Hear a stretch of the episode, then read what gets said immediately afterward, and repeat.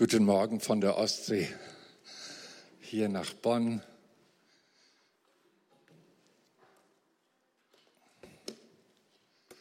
Es ist mir eine ganz besondere Freude, Mario Warnschaffer zu sehen und ihn zu grüßen.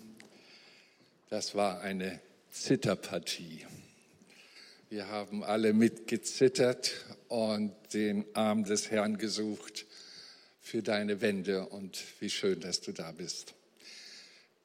Ich habe von euren Pastoren ein recht äh, brisantes Thema bekommen, zwei Riesenworte, die äh, eine ganze Menge Bibelfundus in sich tragen. Das alles zu komprimieren, eine Predigt, das ist nicht möglich, aber ich gebe einen Überflug in dieses Thema Vollmacht und Heiligung. Ich sagte es schon in der Anmoderation bei dem Kurzvideo, das ist wie Zuckerbrot und Peitsche, jedenfalls für Bibelleser. Wenn Sie das Wort äh, Vollmacht lesen, dann denken Sie an Zuckerbrot, denn unser Herr hat gesagt, ihr werdet größere Dinge tun, als ich tue. Und äh, er hat zugesprochen, ich bin bei euch alle Tage bis an der Weltende. Ich habe äh, alle Macht im Himmel und auf Erden. Das ist das, was wir gerne hören. Und dann kommt das Wort Heiligung und da kriegt der ein oder andere Bibelleser äh, schon Stress, Schweiß auf die Stirn und sagt, will ich das wirklich wissen? Was Heiligung ist, ist doch nicht mehr modern und nicht mehr zeitgemäß und denkt da eher an Peitsche und wir wollen doch aber fröhlich sein und nicht so harte Texte aufnehmen. In der Tat hat der äh, Apostel Paulus äh, schon erwähnt, dass eine Zeit kommen wird, bevor Jesus wiederkommt, wo die Leute sich nur die Rosinen rauspicken und äh, nur die Botschaften hören wollen, die ihnen gefallen. Das ist für uns Pastoren, die wir das Wort Gottes verkündigen sollen, gar nicht so einfach. Wir lieben ja auch die Menschen und tun ihnen gerne einen Gefallen. Aber wir müssen eben auch Gott gefallen. Und da lebt man immer in der Spannung, wenn man ein Wort Gottes verkündet, das auch etwas fordert, zumindest an Erkenntniszunahme, dass da einige die Nase rümpfen und sagen, da gehe ich nicht mehr hin. Und merkt ihr den Stress? Also wir wollen ja Gemeinde des Herrn zusammenhalten, aber äh, wir müssen Gott gefallen und Gott mehr gehorchen als den Menschen. So, ich bewundere euren Mut, äh, dass ihr auch bereit seid, äh, über die Peitsche ein bisschen mit mir nachzudenken, ob sie denn wirklich eine ist. Ich lese mal so ein paar Texte zum Anwärmen, um ein bisschen Bibelfundament zu legen und werde zwei Dinge behandeln. Ich lese aus Römer 12 ab Vers 1. Ich ermahne euch nun, lieben Schwestern und Brüder, durch die Erbarmung Gottes eure Leiber darzustellen als lebendiges, heiliges, Gott wohlgefälliges Opfer, was euer vernünftiger Gottesdienst wäre. Und seid nicht gleichförmig dieser Welt, da haben wir es, sondern werdet verwandelt durch die Erneuerung des Sinnes, dass ihr prüfen mögt, was der Wille Gottes ist das Gute nämlich und Wohlgefällige, Unvollkommene. Das ist ein großer Spannungstext. Also hier wird der Mensch gefordert. Er soll ein lebendiges Opfer bringen. Ähm, durch die Anmoderation von Alex erinnerte ich mich spontan, wie das damals ablief bei meiner Frau und mir. 1996 äh, war diese Berufung da, ob ich das Leitungsamt unserer äh, Pfingstbewegung in Deutschland übernehmen würde. Und dann war mir klar, nicht ohne meine Frau, die muss das mitentscheiden. Und wir hatten so drei Wochen separate Gebetszeit darüber. Und dann war der Tag da, wo wir das zusammenlegen wollten auf den Tisch, was wir gehört haben von Gott. Und es war so interessant, meine Frau sagte, Kurzfassung, ich bin bereit, dich dafür loszulassen und dich senden zu lassen in dieses Amt. Ich weiß, dann wirst du weniger da sein. Du wirst selbst wenn du da bist, mit deinem Kopf nicht präsent sein. Äh, sie kannte mich halt und weiß, wenn ich was tue, möchte ich es ganz tun. Und sie sagt, der Grund ist tatsächlich, Gott hat mir einen Text lebendig gemacht, nämlich Römer 12, dass ich ein lebendiges Opfer bringen soll. Ein lebendiges Opfer. Also während ich lebe, manche vererben ja, wenn sie tot sind, dann greift das Erbe erst. Das ist ein totes Erbe. Aber ein lebendiges Erbe heißt ja auch selber auf etwas verzichten, damit etwas Gutes freigesetzt wird oder etwas Gutes geschieht. Das kam mir in Erinnerung. Meine Frau entschied sich aufgrund dieses Textes für etwas mehr Verzicht auf Bequemlichkeit und Annehmlichkeiten, um die Sache Gottes darüber zu stellen. Erstaunlich, wo sie diese Kraft herbekommen hat. Im Laufe der Predigt werdet ihr es begreifen. Es steht geschrieben, sagt Petrus zu den Christen damals, 1. Petrus 1,16, Seid heilig, spricht der Herr, denn ich bin heilig. Das ist aus 3. Mose 11, 44 gecovert. Und er hat mit diesem Zitat etwas bestätigt, dass nicht nur das Alte Testament mit seinen Gesetzgebungen und Gottes Forderungen an die Gemeinde Israel äh, so eine Qualität des Christen oder des Glaubenslebens gefordert ist, sondern auch im Neuen Testament sich dieser Anspruch Gottes fortsetzt. Seid heilig, denn ich bin heilig. Wir sollen also zusammenpassen mit Gott. Das lasse ich auch noch mal so stehen, fast das erst im Finale zusammen. Dann die richtige Alltagskorrektur in 1. Thessalonicher 4, Vers 7. Gott hat uns nicht, also uns Christen nicht zur Unreinheit berufen, sondern in Heiligung. Ich habe unlängst eine Statistik gelesen des Corona-bedingten Ausfall vieler Gottesdienste über Monate. Viele Christen ganz ehrlich sagen, dass sie weltlicher geworden sind und geistliche Substanz verloren haben.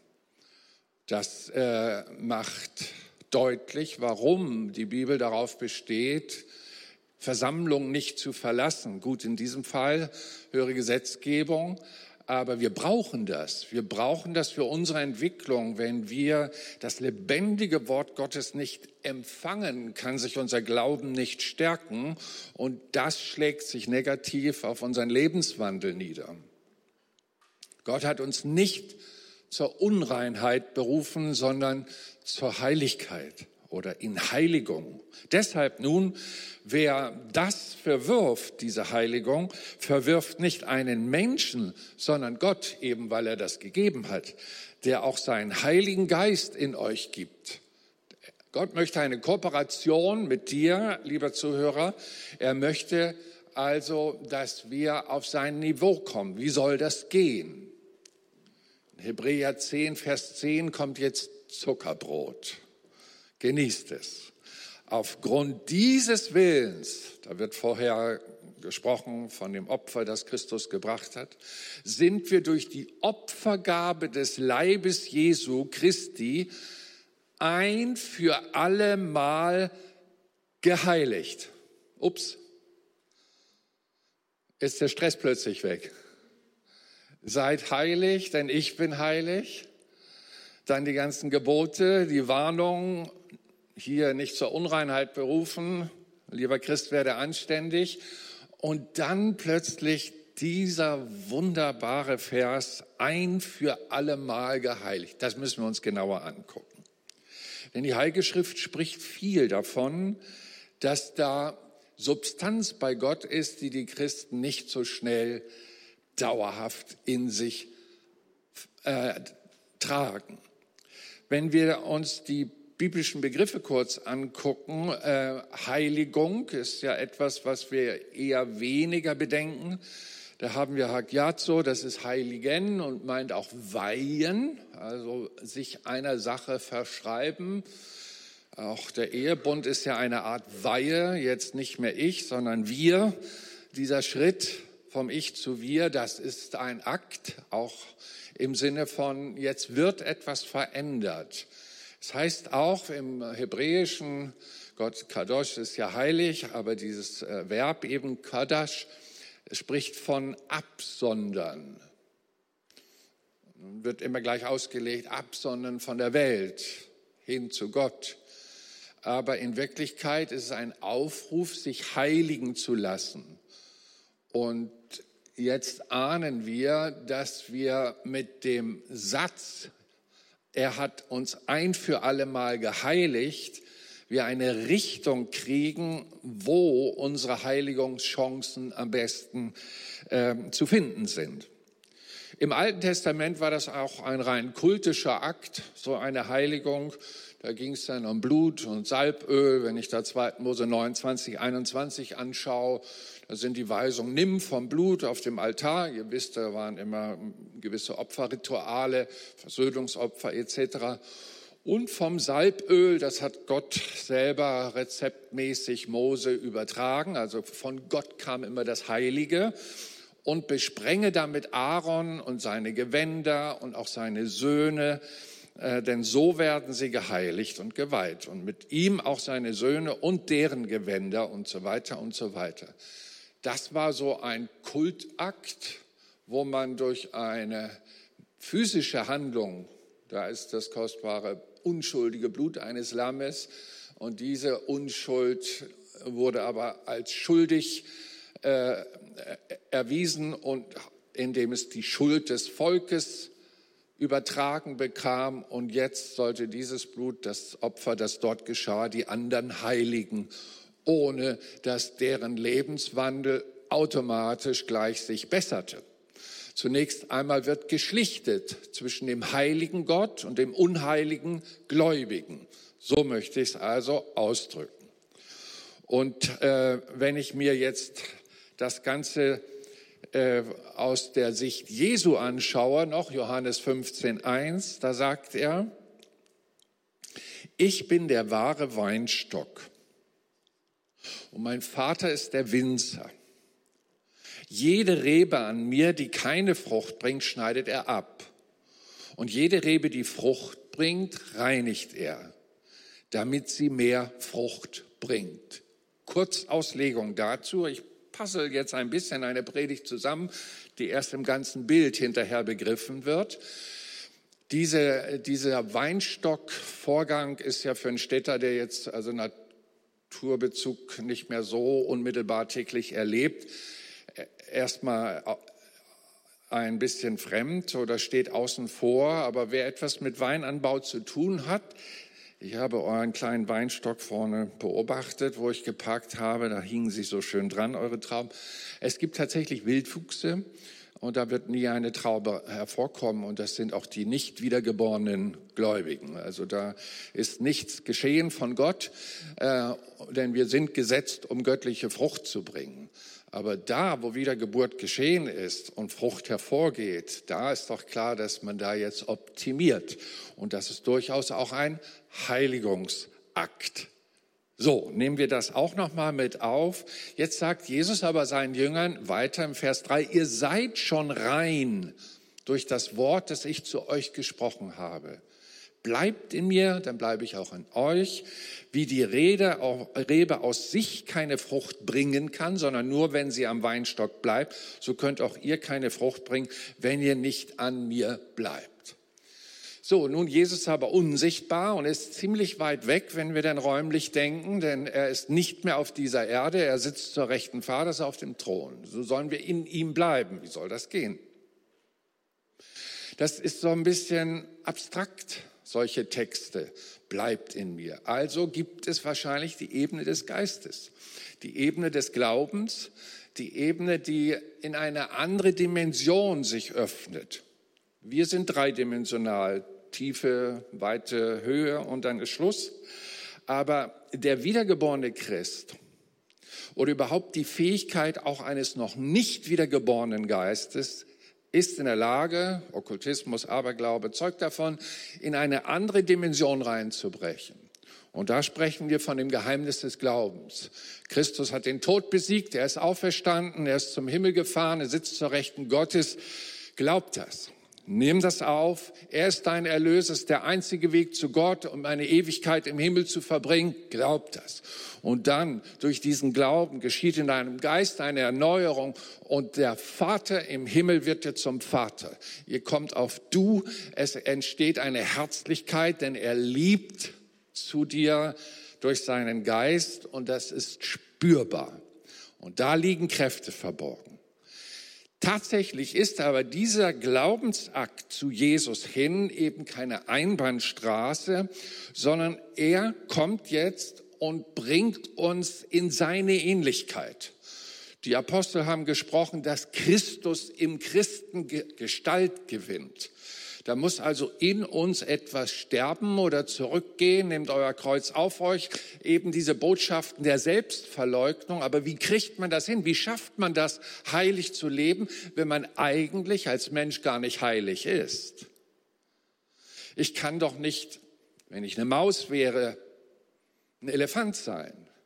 Ich kann vielleicht stampfen mit den Füßen und es hört sich an wie ein Elefant oder Terrain, einen Ton rausgeben wie ein Elefant, aber spätestens wenn man hinguckt, merkt man, es ist eine Maus. Es ist also keine Wesensveränderung geschehen und hier setzt es an. Wir kommen alle aus einer Leistungsgesellschaft. Das hat überhaupt nichts mit Politik zu tun. Wir merken das von klein auf an, dass wenn wir Gutes tun, wir belohnt werden durch Worte oder Geschenke oder Beförderung, später in der Schule Zeugnisse. Gehälter werden größer in dem Moment, wo wir leisten, leisten, leisten. Und jetzt kommt so ein Mensch hinein in das Reich Gottes. Und wenn ihr solche Texte liest hier, wenn ihr mich liebt, so werdet ihr meine Gebote halten, kommt sofort der Klick Leistung. Das ist also Liebe und Leistung beziehungsweise Liebe und Gebote einhalten, gut sein, ehrlich sein, fleißig sein, äh, das Beste geben, im Sport auch, dann kommen die guten Ergebnisse. Und diesen Modus, den fahren wir oft auch als Christen und scheitern wieder und wieder und wieder. Es ist etwas Fluchartiges, den Weg zur Heiligung über das Leistungsprinzip anzugehen. Versteht ihr ein bisschen was? Wir tasten uns weiter vor. Denn es heißt hier im Römer 7, Vers 7, Bezug auf die Gebote Gottes, auch von der Ge Begierde hätte ich nichts gewusst, wenn nicht das Gesetz Gottes gesagt hätte, du sollst nicht begehren. Begehren ist also hier unterschiedlicherweise formuliert im mosaischen Gesetz, dass wir alles nicht dürfen. Alles, was Spaß macht, dürfen wir nicht. So denken auch viele Leute über uns Christen. Also ich, ich will kein Christ werden, sagen die. Dann darf ich ja dies mehr nicht mehr und das darf ich nicht und das darf ich auch nicht mehr. Und die kommen alle von der gesetzlichen Seite und denken, Christsein ist schwer. Ich sage es vorweg, bevor ich dann zum Höhepunkt der Predigt komme, ist es nicht. Ist es nicht. Hör genau zu. Es ist nicht schwer. Entdecke, warum die Bibel das Gebot und das Gesetz für uns Christen gegeben hat. Er behauptet also hier, der Apostel Paulus, haut ehrlich, ich habe erst in der Auseinandersetzung, was Gott von mir will, einen inneren Widerstand erlebt. Ist deswegen das Gesetz falsch? Ist es Sünde? Reflektiert er bei sich selbst? Das sei ferne. Nein, sagt er. Aber, und jetzt kommt's, die Sünde hätte ich nicht erkannt als nur durch die Gesetze oder das Gebot Gottes. Und jetzt kommt ein großer Ansatz. Er spricht von sich im Vers 9, ich lebte einst ohne Gesetz. Aber als das Gesetz und die Gebote kamen, durch Lernen, durch Hören, lebte in mir der Widerstand, die Sünde auf und dabei ging ich zugrunde. Das heißt, das, was das Gesetz von mir forderte, überforderte mich. Und das Gebot, wo er dachte, dass das zum Leben gegeben ist, gerade das erwies sich mir zum Tod. Und deswegen zucken bis heute auch gläubige Christen bei diesem Wort Heiligung. Sie merken sofort, will ich ja, schaffe ich aber nicht. Natürlich nur die Ehrlichen. Die Heuchler, die, da kommt man nicht ran. Aber die Ehrlichen sagen, ich will heilig sein, aber ich schaffe es nicht. Und mit Ehrlichkeit kommt man in der Heiligen Schrift wunderbar weiter, dann ist man nämlich offen für weitere Einsichten. Paulus sagt das nun im Vers 19, ich bin immer noch in Römer 7, das Gute, das ich will, wir haben immer Heiligung im Kopf, übe ich nicht aus, sondern das Böse, das ich nicht will, das tue ich. Vers 23, ich sehe ein anderes Gesetz in meinen Gliedern, das dem Gesetz meines Sinnes, also wenn Gott gut ist und gute Gesetze gibt, verstehen wir das ja auch und finden vom Sinn her, vom Verstand her, Gott, du bist richtig. Das ist genau, so sollte man leben. Aber ich entdecke einen Widerstreit in mir gegen diese Ordnung Gottes. Ich, elender Mensch, wer wird mich retten von diesem Leib des Todes? Da kommt er in eine Begrifflichkeit rein, die hochinteressant ist und grausam zugleich. Das ist die Begrifflichkeit Leib dieses Todes. Es gab in der römischen Hinrichtungsvariante neben der Kreuzigung auch ein furchtbares Todesurteil durch den Gesetzgeber. Dann wurde man von einem, äh, wurde man als Hingerichteter auf eine Leiche gebunden, Gesicht auf Gesicht, Leib auf Leib. Und dort hat man dann die letzten drei, vier, fünf Tage ohne Wasser äh, dem Tod entgegengeschaut, musste immer die Leiche anschauen und war auf ihr so viele Tage und Nächte angebunden. Und diesen Begriff hier im Griechischen benutzt der Apostel Paulus. So fühlt er sich in Bezug auf das, was äh, er an Widerstand, an Todeswiderstand spürt, als Lebendiger, der aber vom Kopf her leben will und es einfach nicht schafft. Wer wird mich erlösen von dem Leib dieses Todes? Diesen Begriff nimmt er. Und dann geht es weiter. Er sagt, äh, ah nee, ich bringe jetzt noch mal hier die Jesus-Variante rein, was Jesus über die Gebote sagt. Äh, ihr sollt nicht meinen, dass ich gekommen sei, um das Gesetz aufzulösen. Matthäus 5, 17. Also das, was Paulus als Überforderung diagnostiziert in Römer 7, wird von Jesus jetzt nicht einfach aufgelöst, weil er so liebesblind ist uns Sündern gegenüber, dass er überall Augen zudrückt. Nein, sagt er, das bleibt bestehen. Ich bin nämlich gekommen, um aufzulösen, nicht aufzulösen, sondern zu erfüllen den Anspruch des Gesetzes Gottes gegenüber uns. Wir haben hier ein bisschen reingeguckt in das Herz von Paulus und haben immer wieder gesehen, wenn man dem Anspruch Gottes, der heilig ist, nicht gerecht wird, dann gibt es je nach Typ unterschiedliche Grade von Verdammungsgefühle. Kennt ihr, kennt ihr irgendjemand Verdammungsgefühle? Ich sollte es gut machen, ich habe es aber wieder nicht geschafft. Ich habe es vermasselt und so weiter. Und diese Verdammungsgefühle finden wir ganz oft in der Bibel. Nicht nur hier bei Paulus in Römer 7. Ich elender Mensch, da bedauert er sich ja auch. Selbstmitleid, Verdammung und Selbstmitleid, das sind Zwillinge unter Christen.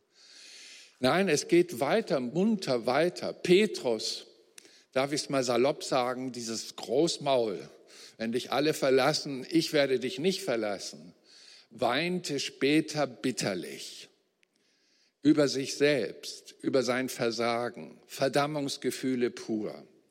David, der quälte sich in Sacktuch und in Asche und hat Nahrungsverweigerung entschieden, weil er sich selbst bestrafen wollte, dass er so dumm war gegen die Ordnung Gottes mit der Bathseba und ihrem Uriah, ihrem Mann Uriah, äh, dass er so gehandelt hat, wie er gehandelt hat. Judas, der kriegte die Kurve nicht, als er merkte, dass er ihn wegen Geld verraten hat. Und das ganze, der ganze Plan mit dem Tod seines Herrn endete, da erhängte er sich. Das können Verdammungsgefühle bewirken. Die Bibel ist eigentlich gefährlich, wenn man sie nicht richtig liest. Das steigert mehr oder weniger deine Selbstverdammung und eben diese negativen Gefühle, dass man nicht taugt und es nicht schafft, man eigentlich ein Dauerversager ist. Und ich kenne Freunde, die als Psychotherapeuten und Psychologen in der Hohen Markt äh, Frankfurt äh, äh, arbeiten, in einem Krankenhaus für psychisch Geschädigte. Und sie sagen, jeder Zweite, der hier bei uns in unserem Hospital ist, leidet unter Selbstverdammnis. Das ist also eine entkräftende Macht, die wir, der wir Tür und Tor öffnen, wenn wir das nicht schaffen, was wir für gut befinden. Ich werde mit euch aber mich nach vorne tasten, denn ich meine, dass diese Selbstquälereien dem Evangelium der guten Nachricht von Jesus absolut entgegenstehen und dass es eben so nicht gemeint ist. Also gucken wir, was ist gemeint? Römer 7, Vers 1. Wisst ihr nicht? Und ich rede zu denen, die das Gesetz und die Gebote Gottes kennen, dass dieses Gesetz über den Menschen herrscht, solange er lebt. Denn die verheiratete Frau ist durch das Gesetz an den Mann gebunden, solange er lebt. Wenn aber der Mann gestorben ist, ist sie losgemacht von dem Gesetz des Mannes. So wird sie nun, während der Mann lebt, eine Ehebrecherin genannt, wenn sie eines anderen Mannes wird. Wenn aber der Mann gestorben ist, ist sie frei von diesem Ehegesetz, sodass sie keine Ehebrecherin ist, wenn sie eines anderen Mannes wird. Ich möchte die Passage ganz kurz mal eben ähm, äh, darstellen. Also Paulus benutzt jetzt das Bild der Ehe und spricht vom Ehemann Gesetz Gottes. Und hier ist also der Mensch. Und was viele Menschen nicht wissen, muss es ihnen sagen, dass jeder Mensch, der auf dieser Erde geboren wird, mit dem Ehemann Gesetz verheiratet ist.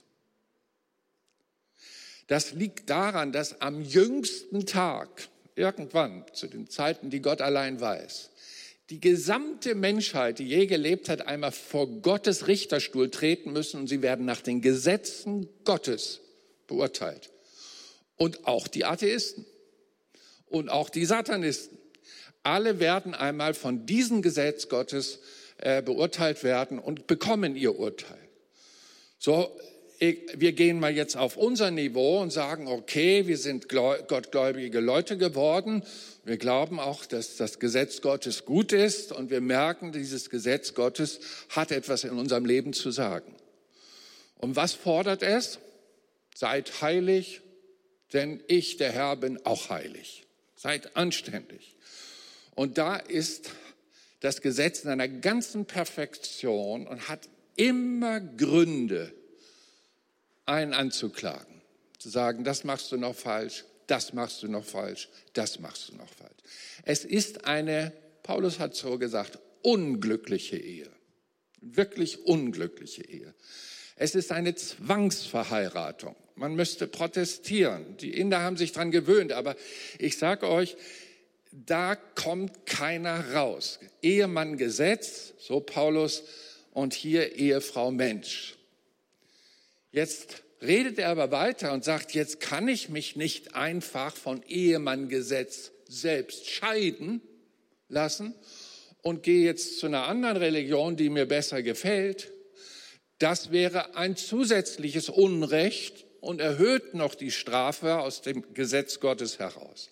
Dann sagt er aber weiter, wenn aber der Ehemann stirbt, dann wäre Ehefrau Mensch von dem Gesetzgeber frei. Und das Gesetz, Ehegesetz ist nicht mehr existent und sie könnte offen werden für etwas anderes. Und jetzt kommt die Quintessenz des Evangeliums, der guten Nachricht.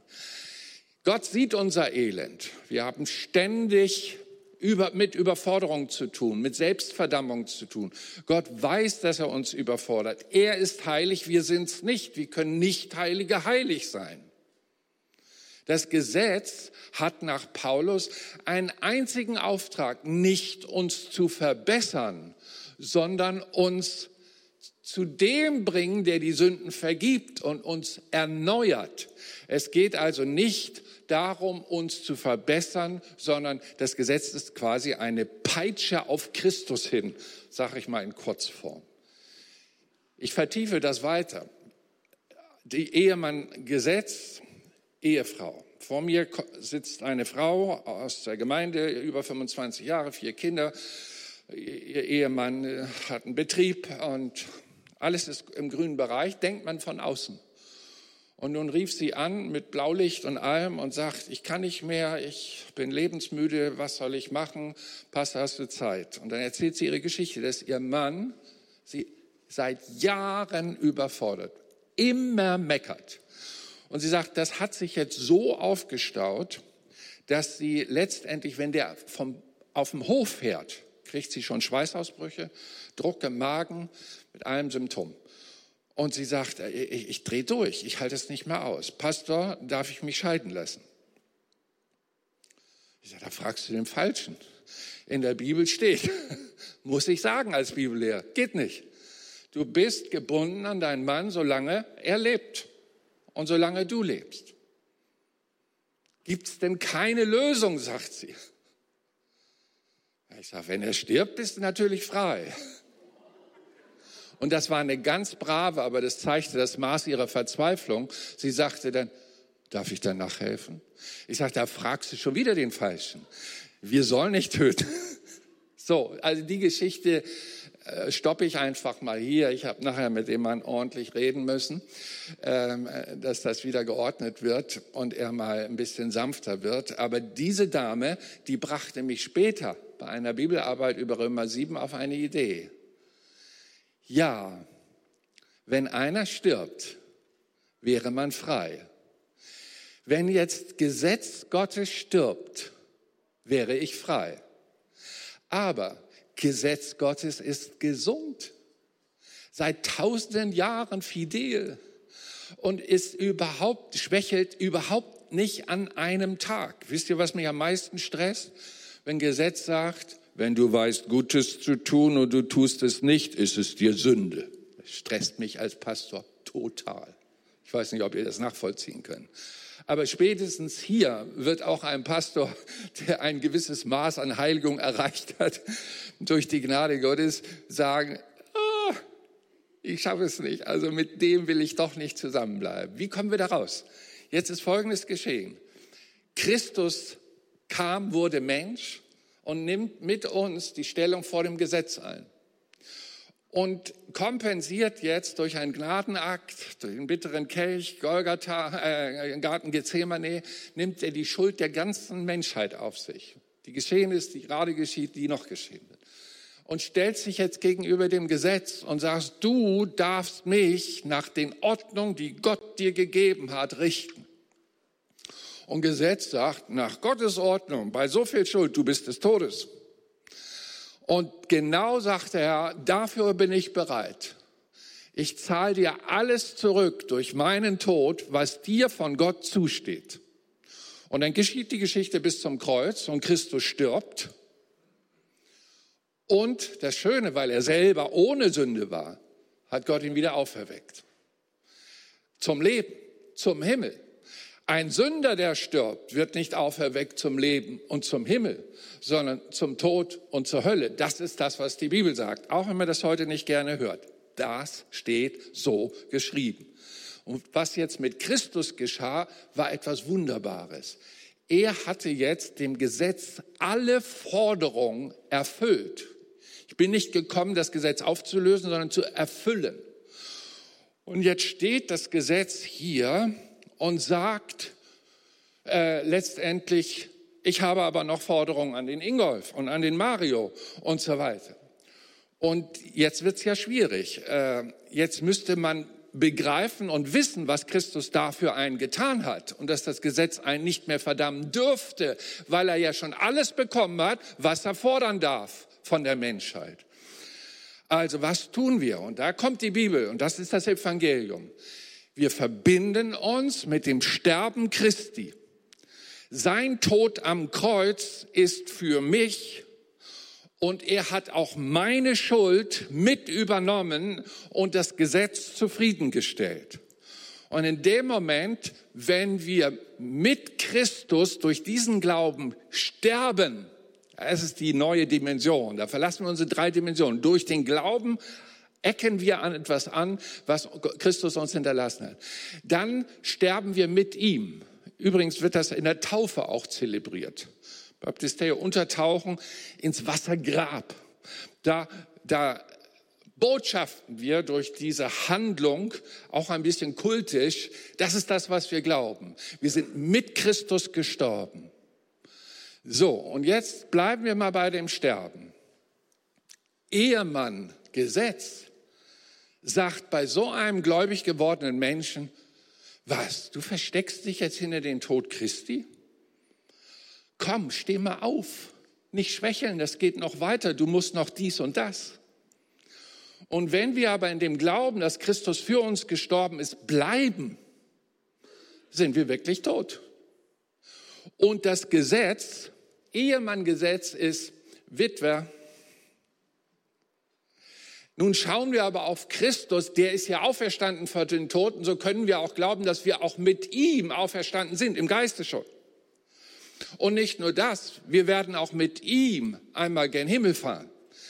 Und Christus steht also nach seiner Auferstehung, besucht seine Jünger und sagt, es ist vollbracht, wie er es am Kreuz getan hat und gesagt hat und hat ihnen den neuen Glauben ins Herz gegeben und gesagt, das Gesetz ist nun erfüllt. Ich sage es mit meinen Worten nach Römer 7, er ist Witwer. Euer Ehebündnis ist vorbei. Ein für allemal vorbei. Und so verstehen wir, dass Christus uns geheiligt hat, ein für allemal, indem er das erfüllte, was wir nicht erfüllen konnten. Und so kommt jetzt Ehemann Gesetz und will natürlich, nachdem wir im Glauben auch an die Auferstehung Christi anfingen zu vertrauen, dann will er natürlich uns wieder kriegen. Er sieht, ah, du lebst ja doch, komm mal rüber. Und hier steht Christus, dein neuer Ehemann. Paulus gebraucht dieses Bild. Er ist der Bräutigam, die Gemeinde ist die Braut weltweit. Sagt, komm, werde mein. Lass uns zusammen sein auf ewig. Und dann geht die Alltagsauseinandersetzung. Ehemann-Gesetz wird immer wieder versuchen anzubändeln, wird dich loben und sagen, du bist so ein guter Mensch, was du schon alles für gute Taten getan hast. Meine Zeit, ich bestaune und bewundere dich. Aber ich könnte dich noch weiter reinführen in die Geheimnisse der Gesetze Gottes. Du könntest dich hier noch verbessern und da noch verbessern. Und wenn du dich da noch verbesserst, was meinst du, was dann geschieht von Gott? Und so lockt er selbst einen Christen wieder zurück in die alte Leistung. Und dann hängt man als Christ wieder mit diesem Verdammungsgefühl fest und kommt nicht vorwärts, weil Verdammung schwächt. Aber Christus will uns stark machen. Wofür?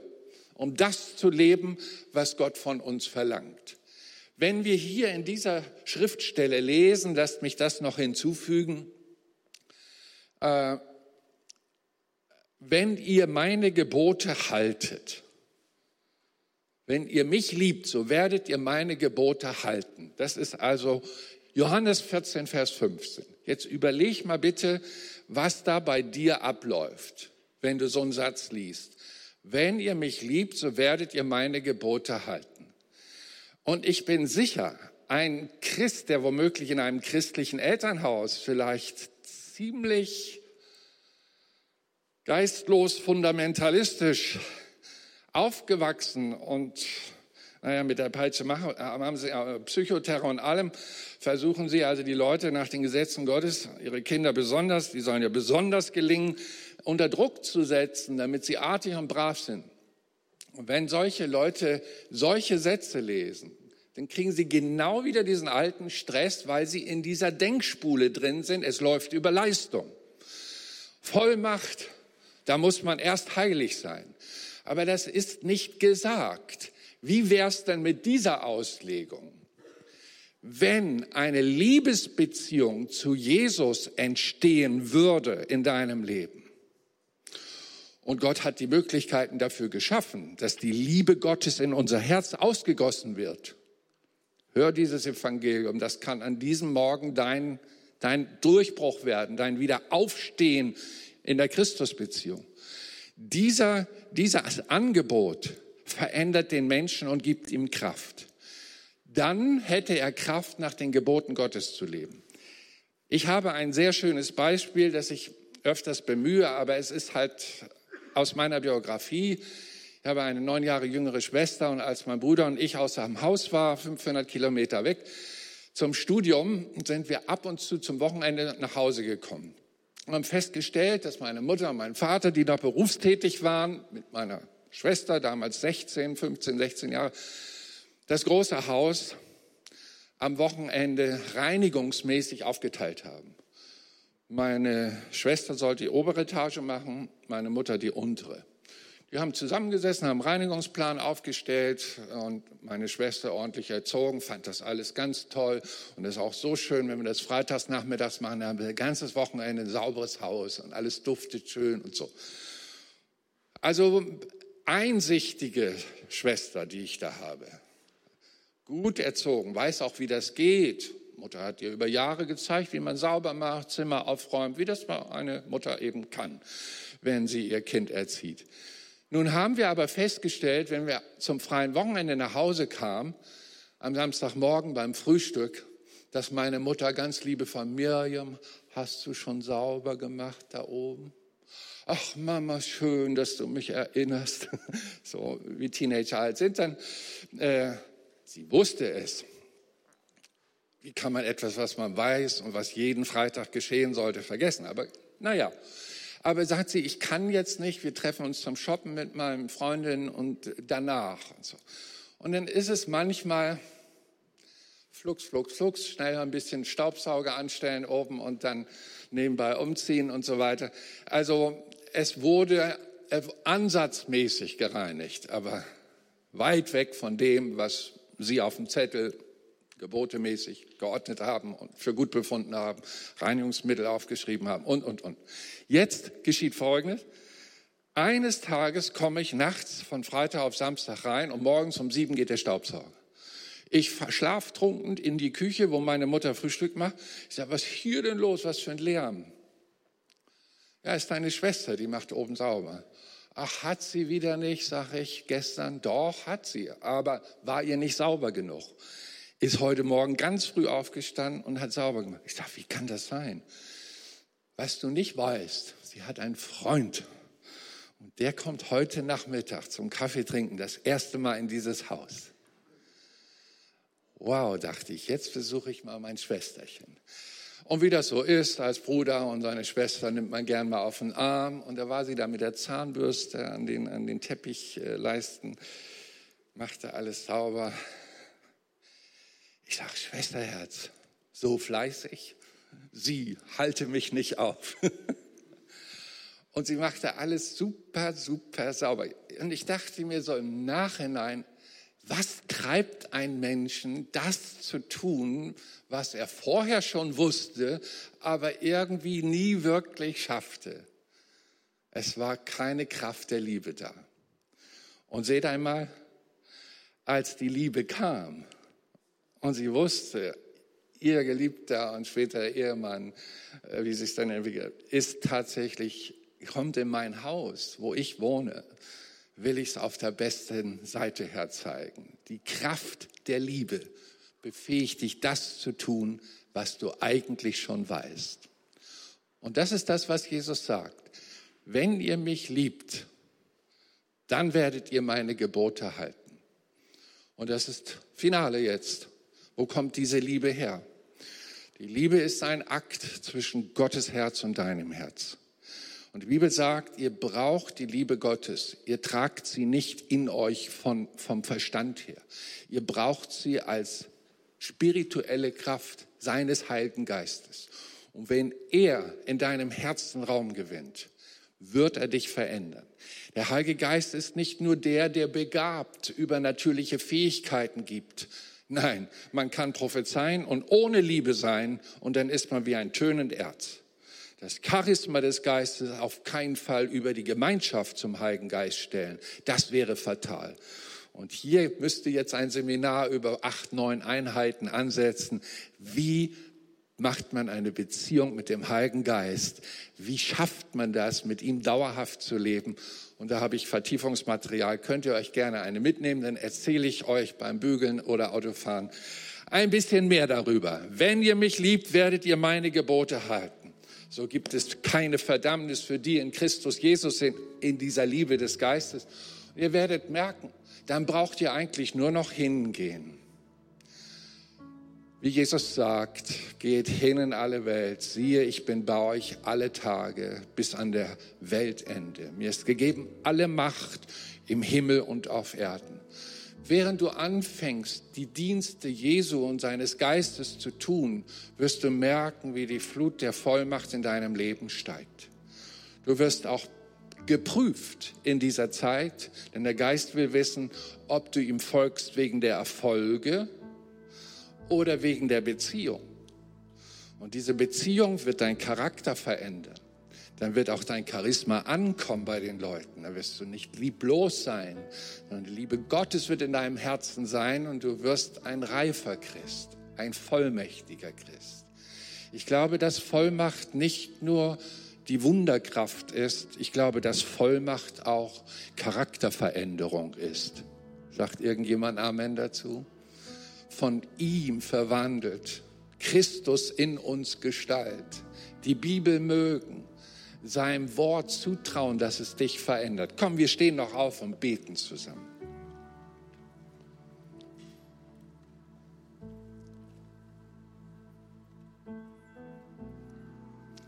Herr Jesus Christus, an diesem Morgen denken wir gerne an dich. Du bist auch der Grund, warum wir uns hier versammelt haben. Wir wollen dich dadurch ehren. Und du ehrst uns.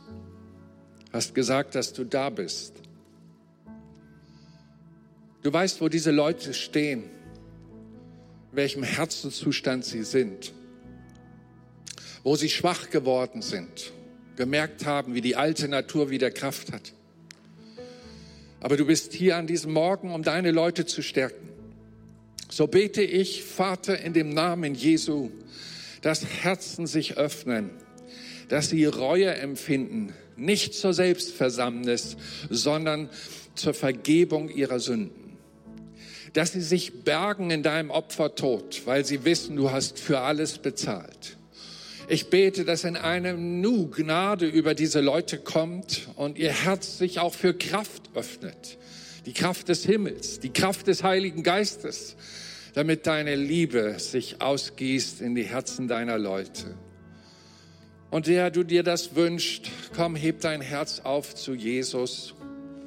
Wenn du willst, auch deine Hand und sag, ich möchte empfangen Gnade und Kraft. Ich schaffe es nicht allein, aber mit dir werde ich über meine Mauern springen. Du wirst mich lösen von dem, was mich zerstört. Vater, in dem Namen Jesu bitte ich dich für heilige, kraftvolle Entscheidungen für dein Reich, für eine gute Beziehung mit dir. Jesu Namen. Amen.